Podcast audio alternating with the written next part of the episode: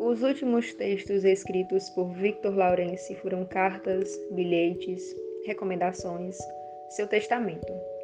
É fácil imaginá-lo sentado de roupão à mesa colonial da sala, xícara fumegante de chá inglês ao lado, a pele da mão ainda mais amarelada pela luz do abajur, escrevendo com sua caligrafia rebuscada, cheia de floreios, rodeado por livros que, dá para afirmar sem medo de engano, ele amou muito mais do que as pessoas que conheceu no mundo.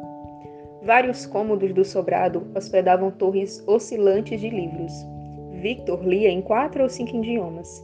Tinha aquela capacidade encantadora de falar de personagens literários como se fossem reais. Falava com afeição, como se de amigos queridos. Nunca o ouvi referir-se a qualquer ser humano de suas relações com metade desse entusiasmo. O que eu posso fazer? Victor me perguntava. Se me dou melhor com eles do que com as pessoas?